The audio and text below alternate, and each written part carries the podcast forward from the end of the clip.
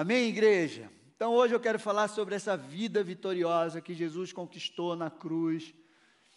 É direito nosso, é nossa herança e nós precisamos ter esse entendimento, né? Eu sei que quem não deseja viver uma vida de vitória em todas as áreas. Quem não deseja isso? Todos nós desejamos. Mas quando olhamos para a palavra de Deus, nós vemos que o Senhor estabeleceu e chamou seus filhos para viver essa vida abundante, para viver uma vida vitoriosa. Mas a vida vitoriosa, na visão de Deus, muitas vezes nós não temos esse entendimento, é muito diferente daquilo que é uma vida vitoriosa no olhar e na visão do mundo. Então hoje eu quero falar para você, e eu creio que Deus vai falar o teu coração, e que você vai sair daqui hoje renovado, tendo entendimento né, daquilo que é uma vida vitoriosa em Deus. Então, abre a tua Bíblia lá em Romanos 8, 31. Vamos ler até o 39. E a palavra de Deus diz: Que diremos então à vista dessas coisas? Se Deus é por nós, quem será contra nós? Aquele que não poupou o seu próprio filho, mas a, por todos nós o entregou, será que não nos dará graciosamente com ele todas as coisas? Quem tentará acusação contra os eleitos de Deus? É Deus quem os justifica. Quem os condenará? É Cristo Jesus quem morreu, ou melhor, quem ressuscitou o qual está à direita de Deus e também intercede por nós.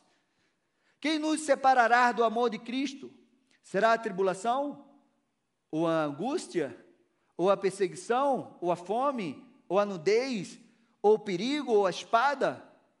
Como está escrito, por amor de ti somos entregue à morte continuamente. Fomos considerados como ovelhas para o matadouro. Em todas essas coisas, porém, somos mais que vencedores por meio daquele que nos amou.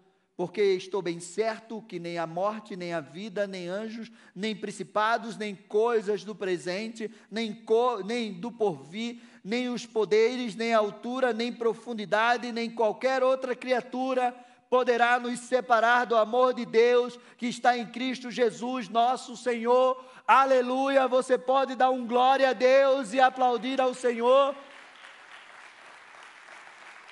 Nada pode nos separar do amor de Deus.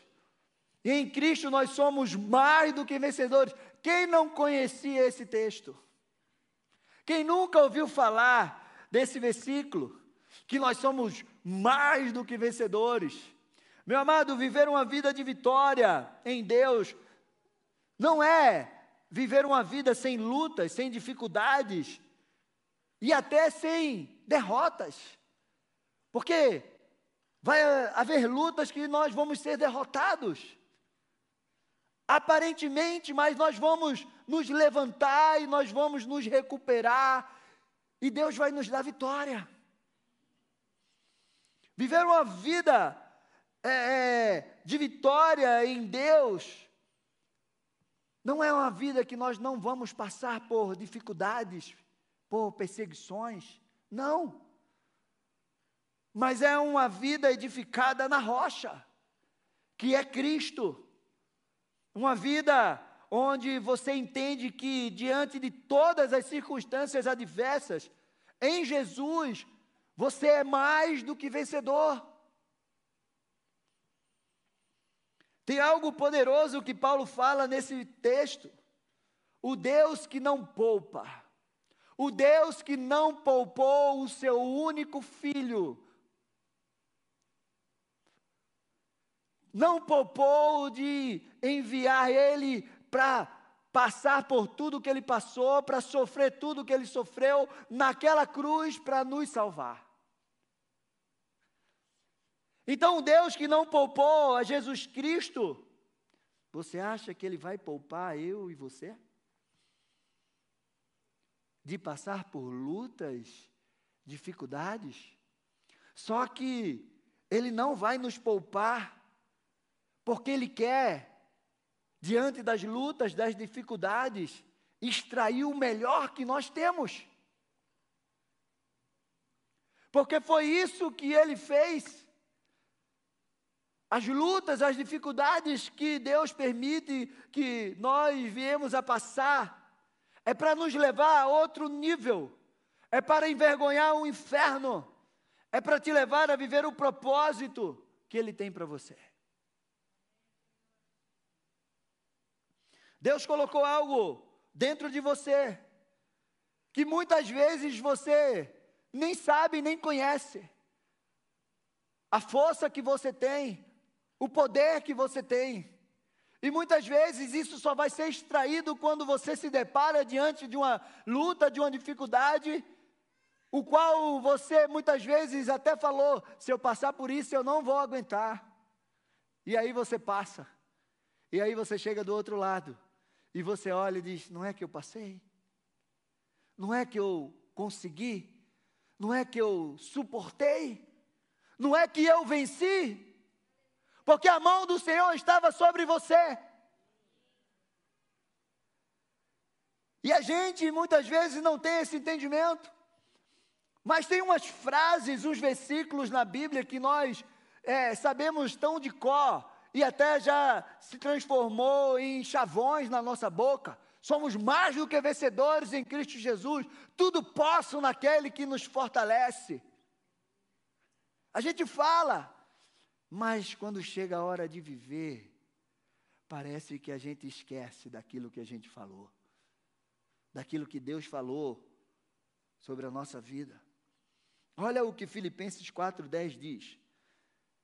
Fiquei muito alegre no Senhor, porque agora, uma vez mais, renasceu o cuidado de vocês, que vocês têm por mim. Na verdade, vocês já tinham esse cuidado antes, só que lhe faltava a oportunidade. Digo isso não porque esteja necessitado, porque aprendi a viver contente em toda e qualquer situação. Sei o que é passar necessidade e sei também o que é ter em abundância. Aprendi o segredo de toda e qualquer circunstância, tanto de estar alimentado como de ter fome, tanto de ter em abundância como de passar necessidade. Tudo posso naquele que me fortalece. O mesmo Paulo que escreveu lá em Romanos era o mesmo Paulo que está escrevendo aqui. E quando ele está falando para a igreja de Filipe que eles estavam entregando uma oferta, Paulo diz: Olha, e se você continuar lendo esse texto, você vai ver Paulo dizendo: Não que eu preciso de donativo, mas o que eu quero é que o crédito de vocês aumente. Mas eu já, já tive passando por necessidade, já passei por fome, mas também sei o que é estar vivendo uma abundância. Tudo eu posso naquele que me fortalece. Mas a gente, muitas vezes, é muito fácil falar isso quando está tudo bem. É muito fácil falar isso quando a dispensa está cheia, quando a conta está no azul, quando a saúde está muito bem, quando a casa está vivendo uma paz, o casamento está, está maravilhoso, os filhos estão tudo bem. Mas é difícil falar isso quando está tudo indo contrário daquilo que a gente deseja. Tudo indo contrário. Mas Paulo sabia, realmente, porque ele glorificava a Deus em todas as circunstâncias da vida dele. Na prisão, nos açoites, nos apedrejamentos, nas perseguições, nos naufrágios,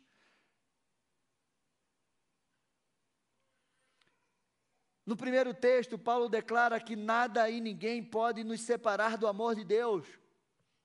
Nem espada, nem perseguição, nem fome, nem nudez, nem principado, nem coisa do presente, nem coisa do futuro. Pode nos separar. Paulo está dizendo que existe uma guerra, uma perseguição para separar você do amor de Deus. Mas por que isso? Porque é no amor de Deus que nós encontramos a salvação para a nossa vida. Foi por amor que ele morreu naquela cruz. É no amor de Deus que nós encontramos a força de Deus na nossa vida. É no amor de Deus que nós encontramos a sabedoria de Deus. Foi pelo amor de Deus que nós fomos libertos. É no amor de Deus que nós encontramos a vida abundante, vitoriosa. É no amor de Deus que nós encontramos o Espírito Santo dele derramado sobre as nossas vidas, que nos sustenta. É no amor de Deus que nós encontramos a vida eterna, que foi por amor. Então você entende que há uma guerra espiritual para arrancar, te afastar desse amor, porque quando você passa por uma dificuldade, a primeira coisa que nós pensamos e que o inimigo sopra nos nossos ouvidos é: Deus não te ama. Porque se ele te amasse, você não estaria passando por isso. E isso é contraditório, muito pelo contrário, é porque ele te ama que ele permite que você passe, porque ele quer extrair o teu melhor. É porque ele te ama. E ele te chama de filho. E se você estiver indo por outro caminho, ele vai te corrigir, porque o pai corrige o filho que ama. Se você está sem correção, você é bastardo. E há uma guerra para que realmente esse amor seja afastado de você. Porque é no amor de Deus que temos tudo o que precisamos. É no amor de Deus que nós temos Jesus Cristo. É no amor de Deus que nós temos o Espírito Santo. A força, o poder, a graça, a misericórdia. E é por isso que esse amor é tão provado, é tão provado. Porque no amor de Deus nós temos tudo. E aí Paulo se levanta e diz: nada, nada pode nos afastar do amor de Deus. Você pode estar passando por todo, toda a dificuldade da tua vida. Deus nunca vai deixar de te amar, mas o inimigo vai querer te afastar. Não é Deus que se afasta de você, mas é você que se afasta de Deus. Amém, igreja? Então dá um glória aí, porque eu vou entender que você está entendendo. Aplauda ao Senhor.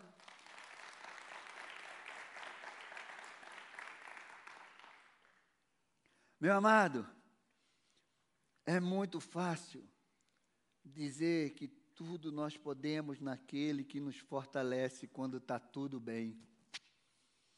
Mas o que Deus espera de nós é que nós possamos confiar nele quando tudo vai mal. Quando todas as circunstâncias dizem que não. É aí que Deus quer que nós confiamos nele. Desistir é muito fácil. É muito fácil desistir. É mais fácil desistir, voltar atrás, do que ir em frente e enfrentar. Meu amado, preste bem atenção. Os discípulos andaram com Jesus três anos. Viram Jesus fazer grandes milagres, multiplicar pão e peixe, ressuscitar mortos, andar sobre as águas, repreender vento, tempestade, fazer é, é, folha, é, árvore secar, pão e peixe multiplicar. Tantas coisas que João diz que se fosse escrever não caberia em livros em todas as bibliotecas do mundo. Em três anos. Três anos. Jesus disse o que ele ia enfrentar. Jesus disse: Eu vou para a cruz, eu vou morrer, mas no terceiro dia eu vou ressuscitar. Mas quando ele, no primeiro dia, foi preso, e ele foi crucificado, os discípulos já foram embora, já desistiram, já acharam que era uma ilusão, era um engano, era uma mentira, aquilo não iria acontecer. Meu amado, só precisou um dia de sofrimento e perseguição. Um dia. Eles já tinham caído fora. Pedro negou Jesus três vezes. E quando enterraram Jesus, já era o segundo dia, acabou a vida deles. Jesus nos enganou. Será? De repente você está passando por esse primeiro dia. De repente você está passando pelo segundo dia.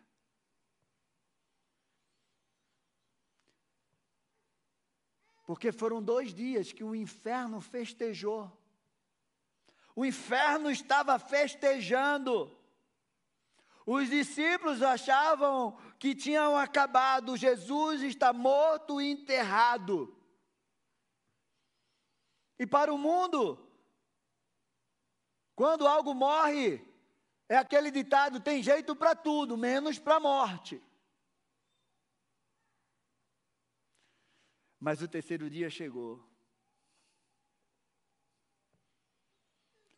O terceiro dia chegou. Ah, eu admiro as mulheres. Foram elas que foram lá primeiro.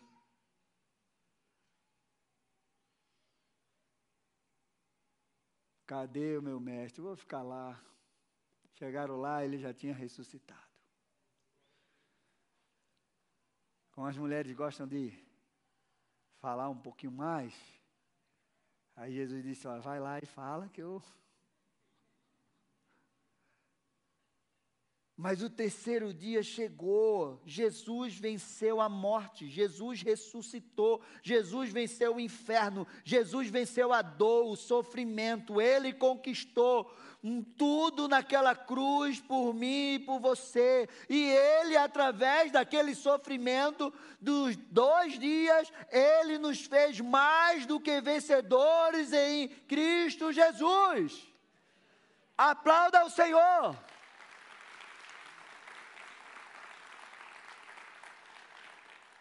Porque hoje pode ser o terceiro dia. Você chegou aqui sofrendo. E foi aquilo que a Meg ministrou. Eles voltaram atrás. Desistir é muito fácil. Voltar atrás é muito mais fácil do que permanecer. E eles foram pescar. Jesus já tinha tirado eles do mar. Jesus já tinha dito: vocês agora são pescadores de homens. Mas eles voltaram atrás. Quantas vezes nós voltamos atrás? Porque está no primeiro dia, está no segundo dia de sofrimento e a gente acha que Jesus nos abandonou e a gente tem que fazer do nosso jeito, não do jeito que ele falou, não do jeito que ele determinou. É muito mais fácil a gente acreditar naquilo que a gente está vendo do que aquilo que a gente não está vendo. E é por isso que tem muita gente desistindo. É por isso que tem ah, aí cadeiras vazias do teu lado. Porque tem gente que desistiu. Tem gente que voltou atrás. Porque às vezes a gente passa, meu amado, eu nasci na igreja. Eu passei, aos meus 15 anos eu me afastei. Foram 12 anos fora da igreja sem pisar na igreja, fazendo tudo que você possa imaginar e mais um pouco.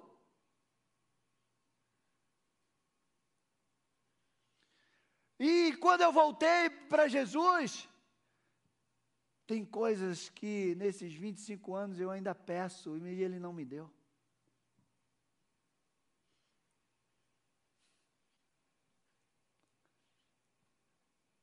Tem gente que passa 20, 30, 40, 50, 60 anos longe de Jesus.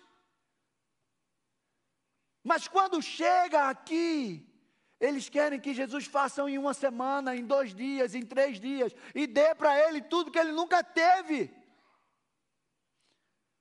Não é assim. Porque se der, você vai se estragar. Tem um tempo de constituição.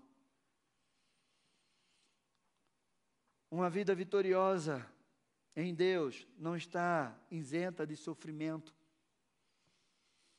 não está isenta de dor, de desafios, de lutas. Não está isenta.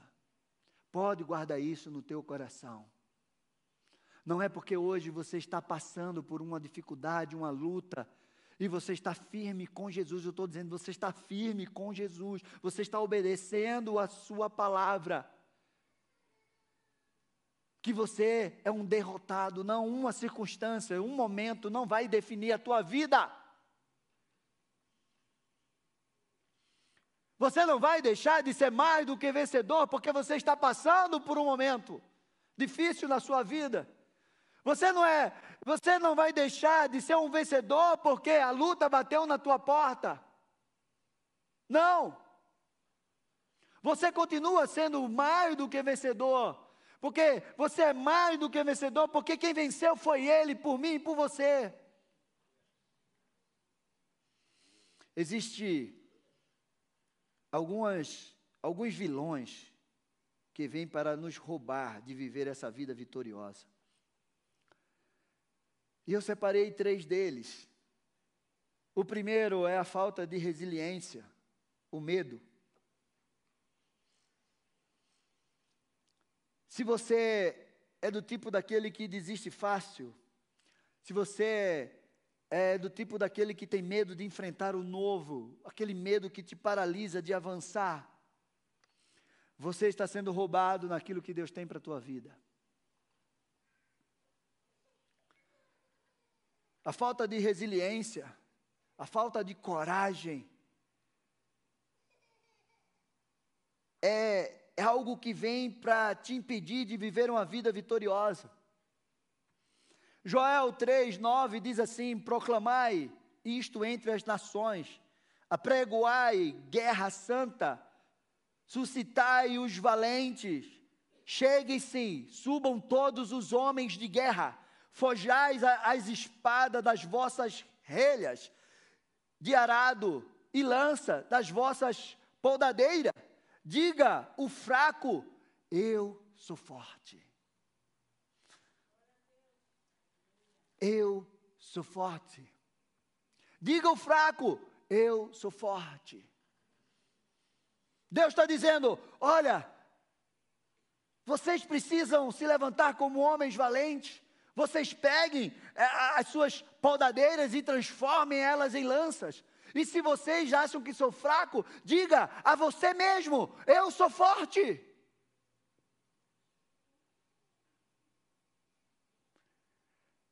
Existe uma força de Deus para a sua vida nos dias mais difíceis. Aqueles dias que você acha que não vai aguentar, existe uma força de Deus que vem sobre você para você vencer. O diabo vai dizer para você: você é fraco, você não pode, você não tem como fazer isso, Deus te abandonou, você é um traumatizado, você é um incapaz, você é um doente. E a palavra de Deus vai vir para você: diga ao fraco, eu sou forte. Diga ao fraco, eu sou forte. É a palavra de Deus que vai vir para você. Tudo eu posso naquele que me fortalece. A palavra de Deus vai vir para você dizendo assim: quando eu sou fraco, aí é que eu sou forte, porque o poder de Deus se aperfeiçoa na minha fraqueza.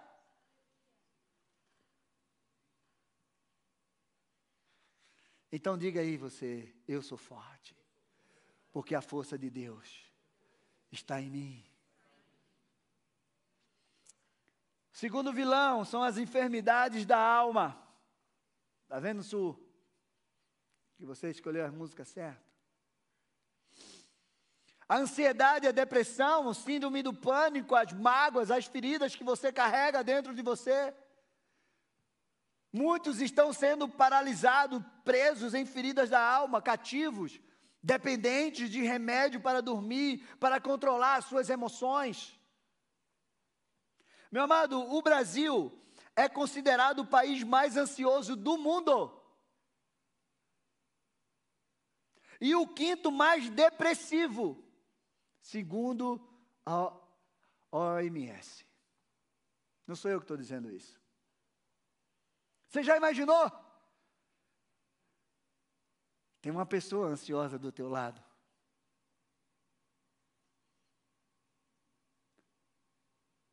Tem uma pessoa deprimida aqui no nosso meio. Mas hoje, em nome de Jesus, toda ansiedade já caiu por terra, toda depressão já caiu por terra, em nome de Jesus. Porque você já declarou isso nesse louvor. Meu amado, a depressão é a doença que está paralisando a humanidade, levando muitos à morte. Não podemos ignorar aquilo que a Bíblia dá ênfase e nos alerta a cuidar, a guardar. Não podemos ignorar isso. Por muito tempo a igreja ignorou. Quando eu encontrava uma pessoa deprimida, ansiosa. Dizia, ah, isso é falta de fé. Isso aí é falta de espiritualidade. Não! Não é bem assim. A gente sabe que o inimigo potencializa isso. Mas olha o que a Bíblia diz. Provérbios 4, 23. Preste bem atenção. Sabe, sobre tudo o que se deve guardar, guarda o coração, porque dele procedem as fontes da vida. O coração é a fonte das nossas emoções, está ligado à nossa alma nele, nossos sentimentos.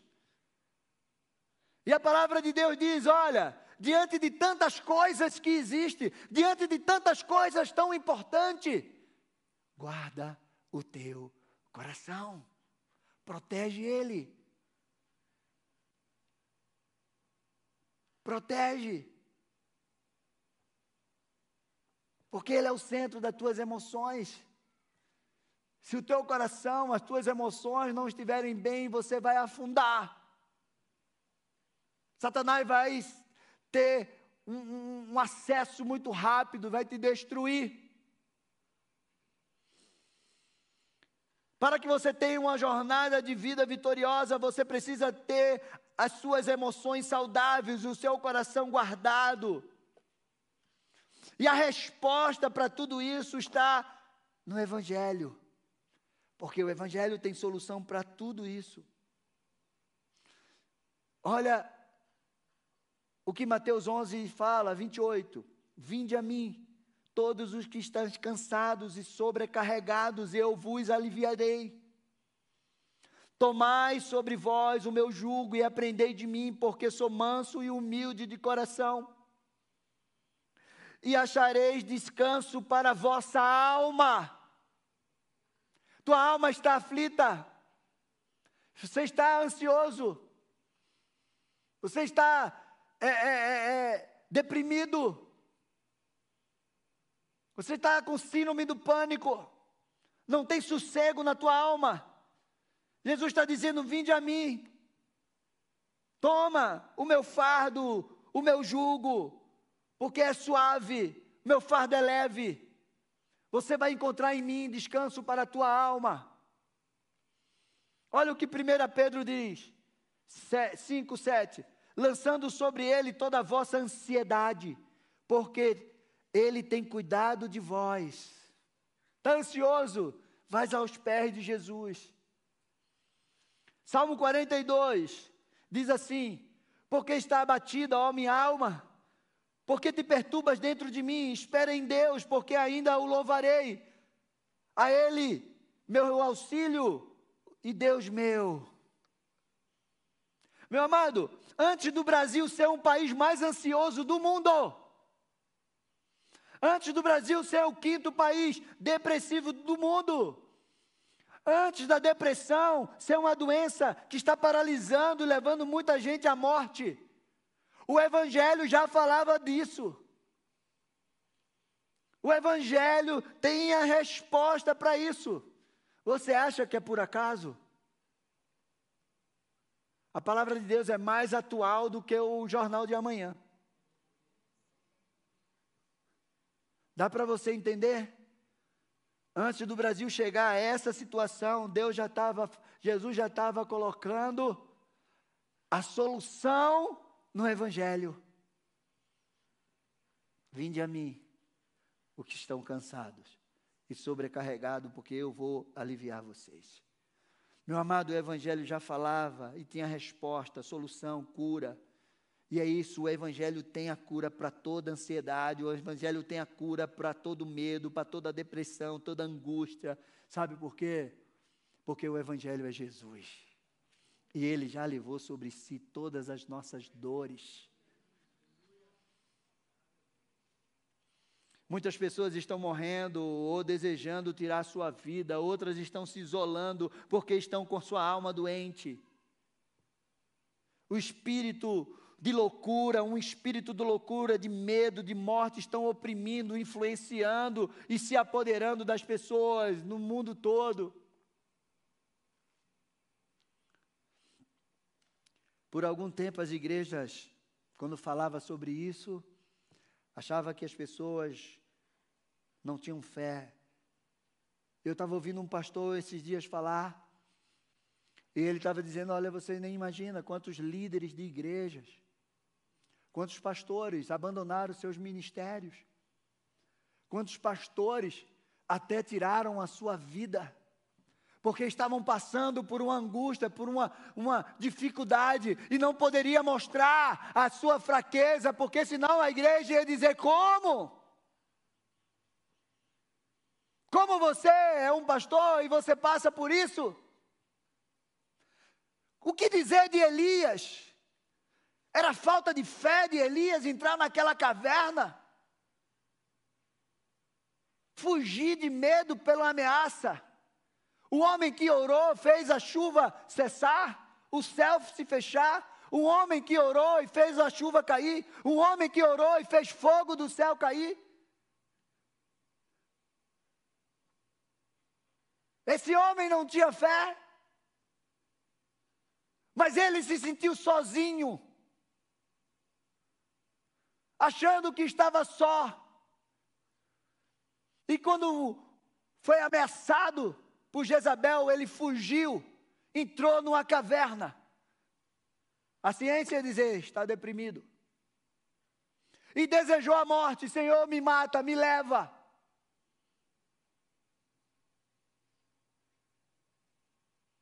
Mas Deus foi lá, lá naquela caverna, e tirou Elias daquele lugar, e alimentou ele com pão e com água. O pão chamado Jesus, o pão da vida, e a água do Espírito Santo.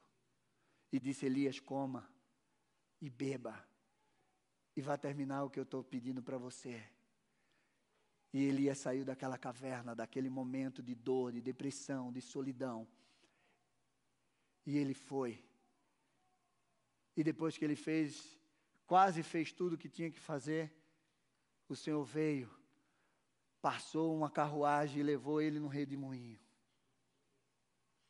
Deus não deixou ele naquela caverna, porque Deus tem resposta para a tua vida se você está ansioso, se você está depressivo, em nome de Jesus Cristo, o Senhor vai te visitar nesta noite. E o Senhor, você que está em casa, em nome de Jesus, o Senhor vai te arrancar desse quarto, dessa cama, desse sofá, dessa angústia e vai te libertar em nome de Jesus. O que dizer de Davi? Quando estava fugindo de Saul, porque Saul queria matar ele e ele entrou numa caverna. E a alma dele estava amargurada, a alma deles estava ali se sentindo presa. E Davi, lá no Salmo 142, 7, diz assim: Tira a minha alma do cárcere, para que eu dê graças ao teu nome. Os justos me rodearão quando me fizerdes esse bem. Meu amado, existe um poder de Jesus que você carrega, que ele liberou sobre mim e sobre a tua vida. Existe um poder que traz ressurreição, um poder que, que te liberta, que te cura, e que nada pode parar. Porque, como eu falei para você, o mundo diz que para a morte não tem jeito, mas Jesus mostrou que tem. O que é que morreu dentro de você? Você carrega esse poder dentro de você, o poder da ressurreição. Olha o que Romanos 8, 11 fala: se em vocês habita o espírito daquele que ressuscitou Jesus dentre os mortos, esse mesmo que ressuscitou Cristo dentre os mortos, vivificará também o corpo mortal de vocês por meio do seu espírito que habita em vocês. Existe um poder do Espírito Santo em mim e em você, que pode te, nos livrar destas angústias, dessas enfermidades da alma, da nossa alma. Existe uma ressurreição no dia que Jesus Cristo vai vir, mas existe uma ressurreição aqui na terra. E é o Espírito de Deus que habita em mim e você, que ressuscita todas as áreas que estão mortas. Os sonhos, a alegria, a esperança, o amor, a força. Pastor, minha força foi embora, minha alegria foi embora minha esperança foi embora, morreu, eu não tenho esperança. Eu quero te dizer que o Espírito de Deus que habita em você tem poder para ressuscitar a esperança, o amor, a alegria que está morrendo dentro de você. Aplauda o Senhor e dá um glória a Deus.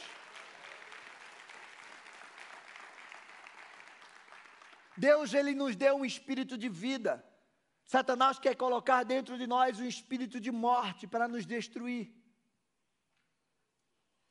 Hoje é noite que Deus quer curar sua alma. Hoje é noite que Deus quer curar sua alma da aflição, da depressão, do pânico, da ansiedade, do medo. Nome de Jesus. Olha o que Jeremias 31, 5 diz. Porque Ele é o único que satisfaz a alma do cansado e sacia toda a alma desfalecida.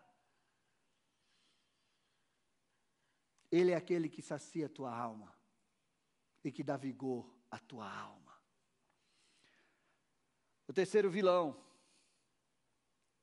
Esse aqui você sabe muito. O terceiro vilão que vem para impedir você viver uma vida vitoriosa em Deus é uma vida de pecado. Uma vida de pecado. O pecado ele te afasta de Deus, ele te enfraquece espiritualmente, ele te deixa vulnerável aos ataques de Satanás. E é o que Satanás quer todos os dias, colocar o pecado na nossa vida todos os dias. Quando Deus falou a Caim, dizendo: O pecado já é à tua porta, Caim, cabe você dominá-lo. A palavra de Deus diz que foge da aparência do mal. Temos que fugir da aparência do mal. Engraçado que a palavra de Deus coloca o diabo numa condição inferior ao pecado. Tudo bem que é ele que promove isso, que incentiva, mas a palavra de Deus diz: resistir ao diabo, ele vai fugir de você. Mas a palavra de Deus diz: olha, o pecado está ali, foge dele.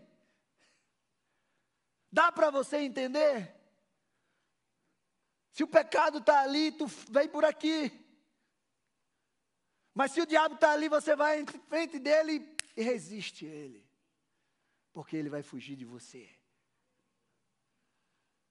Isaías 59, 1 diz assim: Eis que a mão do Senhor não está encolhida para que não possa salvar, nem os seus ouvidos está surdo para que não, po não poder ouvir, mas as vossas iniquidades fazem separação entre vós e o vosso Deus. Os vossos pecados encobrem o rosto de vós, para que vós não ouça. Longe de Deus, não tem como viver uma vida de vitoriosa. Você hoje precisa se libertar de tudo que te impede de viver essa vida vitoriosa. Pastor, e para viver essa vida vitoriosa, eu tenho cinco minutos para falar para você. E eu separei aqui três coisas que faz você viver essa vida vitoriosa. Primeira, você precisa entender que você precisa passar pelo processo.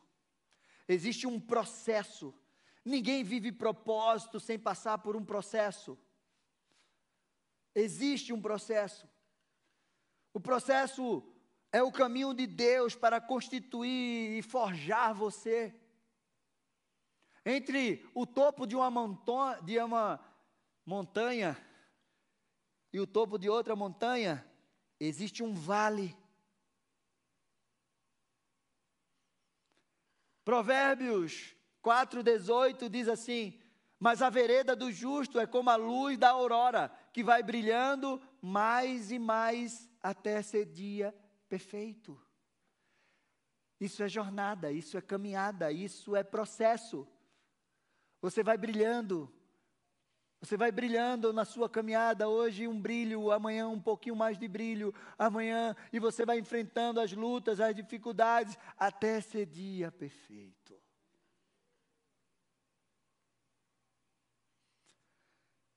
Meu amado, entre um sonho e a realização dele, existe rejeição, existe inveja, existe escravidão, existe prisão. Foi isso que aconteceu na vida de José.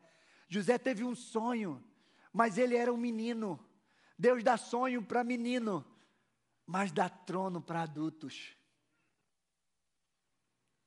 José precisava crescer, amadurecer até ser o governador, o qual Deus deu o sonho para ele quando ele era menino. Mas entre o sonho e o trono, o governo teve inveja, prisão, rejeição, escravidão, até chegar ao trono.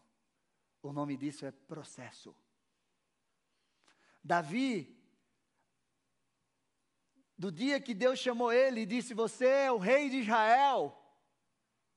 Ele passou por rejeição dos irmãos, perseguição do rei, cavernas, desertos, traições, até chegar ao trono.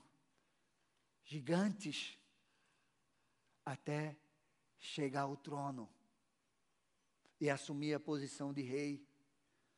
Meu amado, entre o tempo do chamado, entre o tempo da promessa e o cumprimento da promessa, existe um processo.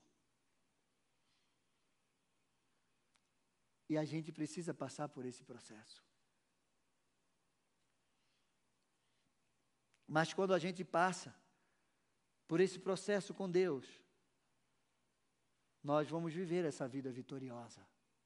Porque uma vida vitoriosa exige um processo exige desafios. Amém? Você gostou dessa parte? Pastor, poderia ser diferente. Poderia ser sem processo. Você já imaginou? Deus deu um sonho para José. José estava lá. Aí de repente José estava lá com os irmãos passeando. E aí Deus fala para Faraó: vai lá, pega a tua carruagem, teu exército, vai passear por aí. Aí de repente,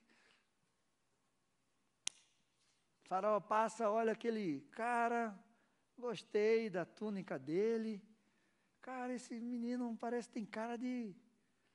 Ô, oh, garoto, você quer morar lá no Egito? Estudar? Estou precisando de um treinar um cara para ser administrador. Vamos nessa? Sobe aí na minha carruagem. Seria bom? Davi, você é rei. Ungi rei. Saul está lá endemoniado. Aí alguém diz: Olha, você precisa de alguém que toque harpa para você, para trazer alívio para a tua alma, expulsar esse cão que está dentro de você. Mas eu conheço um cara, filho do Belemita, homem de boa aparência, sisudo em palavras, que se desvia do mal, guerreiro. Ninguém nunca viu Davi numa guerra e o cara chamou Davi de guerreiro. Só Deus mesmo, né? E mais, o Senhor é com ele. Saul disse: chama ele. Davi chegou lá, demoniado. Saiu o demônio. Oh, cara, você é bom. Olha, vou fazer uma coisa com você. Eu tenho aí um tempo do meu reinado, mas eu vou dispensar meu filho, vou colocar você para ser o rei. Beleza? Já vou te apresentar como meu sucessor. Não poderia ter sido assim. Mas por que não foi? Fala comigo. Processo. De novo. Mais uma vez. Nunca mais você vai esquecer disso. Aplauda ao Senhor.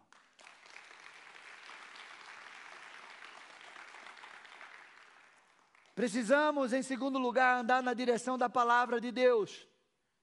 A palavra de Deus é que nos garante. Esse é o segundo passo que você precisa dar. Nos direciona, nos fortalece, nos liberta, nos cura, nos protege. Aquilo que a Meg ministrou. Olha, eu passei a noite toda sem pegar nada, mas sob a tua palavra eu vou lançar a rede. Esse é o poder da palavra de Deus. Salmo 119, 5 diz que lâmpada para os meus pés e luz para o meu caminho é a tua palavra. Você anda na escuridão e aí você pisa. Onde você pisa, clareia, abre um caminho iluminado para você ir na direção. Esse é o poder da palavra de Deus na nossa vida. Uma vida vitoriosa está pautada, garantida pela obediência à palavra de Deus. Você quer viver a vida de vitória? Obedeça a palavra de Deus. Guarde ela no coração para não pecar. E você vai em frente. Você vai vencer, você vai passar por dificuldade, por lutas, por desafios, mas você vai ter uma palavra que te garante. Porque quando Deus deu um sonho para José, José sabia que esse sonho ia se realizar. Por isso que ele foi e segurou todo aquele processo. Porque ele tinha uma palavra. Davi tinha uma palavra. Você precisa de uma palavra que te garanta. Não se mova para lugar nenhum. Não faça nada. Não saia do seu lugar se Deus não mandar. Se a nuvem não andar, não ande. Não ande. Ah, pastor, recebi uma proposta para ir para não sei aonde, ganhar não sei quanto. Deus te disse para ir? Não. Então não sai do lugar. Ai, pastor, eu estou pensando, Deus mandou? Não. Você tem uma palavra? Não, então não saia. Pastor, Deus me deu uma palavra, eu não estou entendendo nada. Ele vai trazer a luz. E você vai entender. E quando você entender, pode ir, porque ela vai te garantir na tua jornada. E você pode enfrentar desafios, o que for. Mas essa palavra vai te levar para o lugar da promessa porque aquele que prometeu é fiel para cumprir. E tudo vai passar, mas a palavra de Deus vai permanecer. Tenha uma palavra, obedeça essa palavra, não se desvie dessa palavra, para que você viva uma vida vitoriosa. E em último lugar, você precisa andar pela fé. Você está vendo que as músicas que vocês cantaram, estava tudo na, na ministração? Espírito Santo de Deus visitou a Sul. Hebreus 10, 37 e 39 diz: Porque ainda dentro em pouco aquele que vem virá, e não tardará, todavia, meu justo viverá pela fé. E se ele retroceder, nele não se compraz a minha alma. Nós, porém, não somos dos que retrocedem para a perdição, somos, entretanto, da fé para a conservação da alma. Meu amado, a fé nos faz viver o impossível, a fé nos faz perseverar, a fé traz à existência aquilo que não existe, a fé te faz andar por caminhos que você não andaria é, de uma forma extraordinária. A fé te faz andar de glória em glória, de vitória em vitória. É a fé que te faz isso. Sem fé é impossível agradar a Deus. Hebreus 11, 6. De fato, sem fé é impossível agradar a Deus, porquanto é necessário que aquele que se aproxima de Deus creia que Ele existe e se torna galardoador dos que o buscam. Deus quer presentear, Deus quer te dar presentes, recompensa. Se você é um homem de fé, uma mulher de fé, e um homem uma mulher que busca Ele, você vai ser presenteado. Se você for um homem ou uma mulher que anda pela fé e que busca o Senhor, você vai receber presentes do céu sobre a tua vida, vitórias você não é aquele que retrocede. Você precisa ser aquele homem, aquela mulher que anda por fé naquilo que Deus fala. Quando você anda por fé naquilo que Deus fala, você está dizendo: Eu confio nele. Mesmo que eu não esteja vendo nada, eu confio. Mesmo que os meus olhos carnais não estejam vendo, eu confio naquilo que Deus falou. Fé Ai, pastor, é, peça. Se você não tem fé, peça. 1 João 5, 4 diz: Porque todo aquele que é nascido de Deus vence o mundo. E esta é a vitória que vence o mundo, a nossa fé. Quem é o que vence o mundo, senão aquele que crê ser Jesus, o Filho de Deus? Você tem fé? no Filho de Deus, você vai vencer o mundo. Deus te deu um, um, um, um, selo. Você é mais do que vencedor e vai viver uma vida vitoriosa. Porque você tem fé em mim. Você não tem fé no governo. Você não tem fé nas circunstâncias. Você não tem fé na tua conta bancária, você não tem fé nos teus títulos, você não tem fé naquilo que hoje está aqui e amanhã some. Você tem fé em Deus.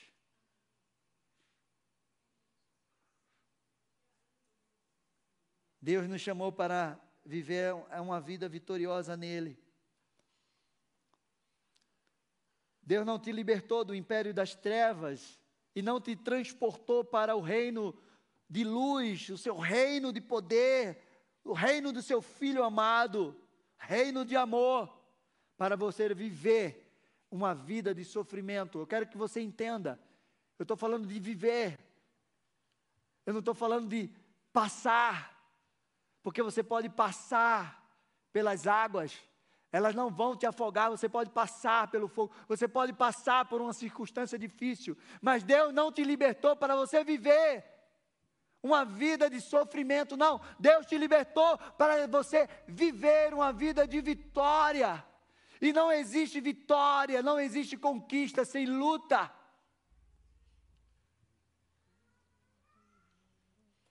Ele veio nos trazer essa vida abundante. Feche os teus olhos por um momento.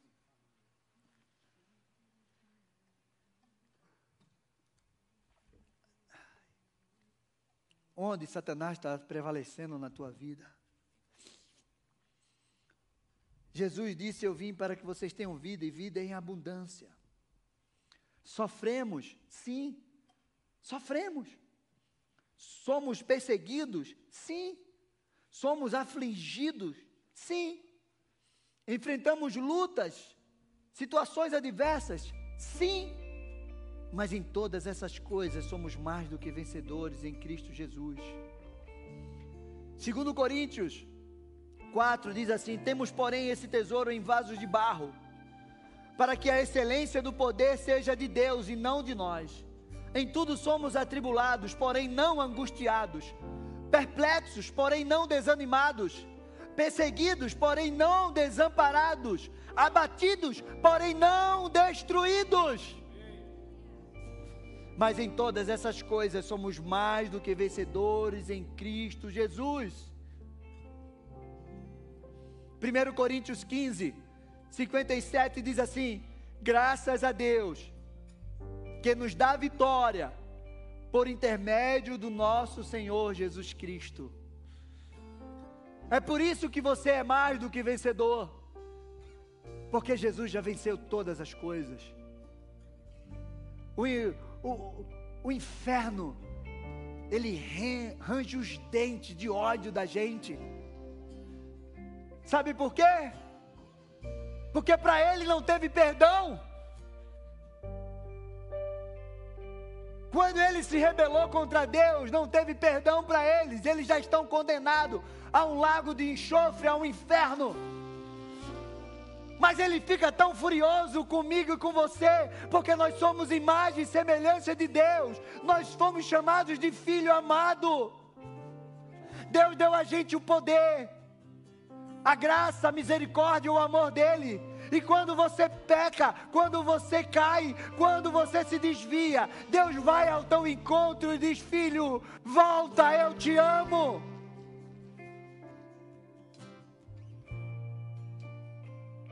O inferno tem um ódio da gente, porque você é filho, porque Jesus Cristo desceu do seu trono para morrer naquela cruz por mim e por você, e para te dar uma vida vitoriosa.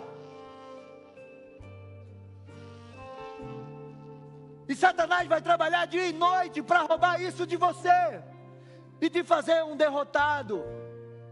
Que você se sinta um derrotado. Mas em nome de Jesus, hoje acaba isso na tua vida. Você não foi chamado para ser derrotado. Você não foi chamado para viver uma vida de derrota. Você pode até estar tá passando por um momento difícil na tua vida, mas você é chamado de filho amado, mais do que vencedor em Cristo Jesus.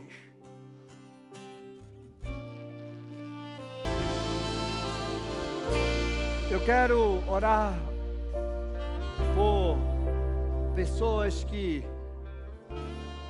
em primeiro lugar, que hoje, ou esses dias dessa semana, viveram conflitos na sua casa, confusão,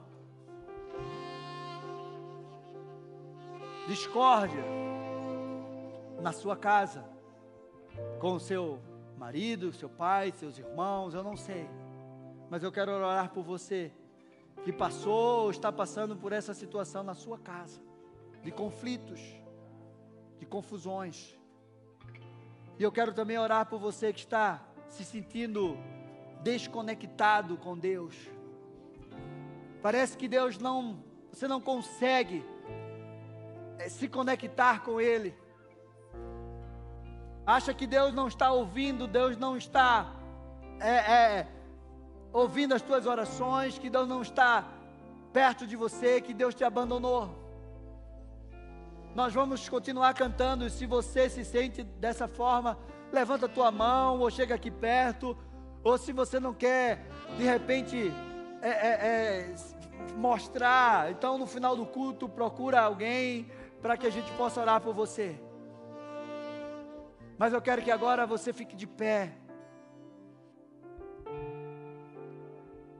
Pare mais uma vez. Que Deus vai prover na tua vida. Que Ele é o teu Jeová Jireh. E eu creio que, enquanto você está louvando, Deus vai derramar uma unção sobre a tua vida. Deus vai tocar o teu coração, mesmo você que está aí no teu lugar, mesmo você que está em casa nos assistindo, em nome de Jesus Cristo, Deus vai tocar em você agora. Você que entrou aqui, ou você que está nos assistindo, você que está nos assistindo aí, e você está entrou aqui pensando em desistir, e pensou até em tirar a tua vida. Me procura no final do culto que eu quero orar com você. Amém? Feche os teus olhos, faz assim com a tua mão. Senhor, em nome de Jesus. Eu sei, Pai, que o Senhor já tocou, que o Senhor já curou, que o Senhor já libertou vidas aqui nesta noite. Em nome de Jesus Cristo. E eu peço, Senhor Deus e Pai, que essa palavra, Senhor Deus e Pai, dê frutos no coração dos teus filhos que eles entendam que eles foram chamados para viver uma vida de vitória. Não importa as circunstâncias que eles estejam passando agora. Senhor Deus e Pai, eles só estão passando, mas eles vão vencer. Porque eles são chamados para serem mais do que vencedores em Ti, Jesus. Provê na vida dos teus filhos. Abre porta na vida dos teus filhos. Derrama da tua graça, da tua força. Senhor Deus e Pai, mais um pouco da tua unção sobre a vida deles. Que eles sejam alimentados com o teu pão, que eles bebam da água da fonte da vida, para que eles recuperem as suas forças e eles caminhem 40 dias, 40 noites e não vão se cansar. Derrama dessa porção do teu espírito sobre eles. Eu abençoo a vida dos teus filhos e eu declaro um novo tempo do Senhor um tempo de crescimento, um tempo de portas abertas, um tempo de vitórias, de conquistas, um tempo de força para vencer as lutas, em nome de Jesus Cristo, Pai, porque o Senhor é Deus sobre a vida deles. Abençoa teus filhos, enche eles dessa unção e da tua graça, em nome de Jesus. Amém. Glória a Deus, receba essa unção. Oh!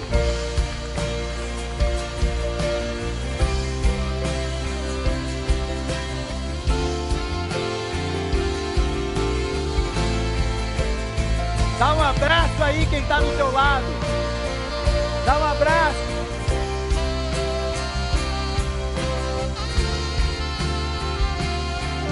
Aleluia. Estendam as mãos para cá. Eu quero despedir você embaixo dessa bênção. Faça assim com a tua mão.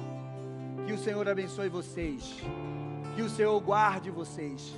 Que o Senhor proteja vocês que o Senhor leve vocês em paz para um final de semana abençoado na presença do Senhor. Que a luz do Senhor reflita sobre vocês e encham vocês de graça, de misericórdia, de amor e do poder do Espírito Santo. Deus abençoe. Eu amo vocês em Jesus. Um abraço. Vão na paz.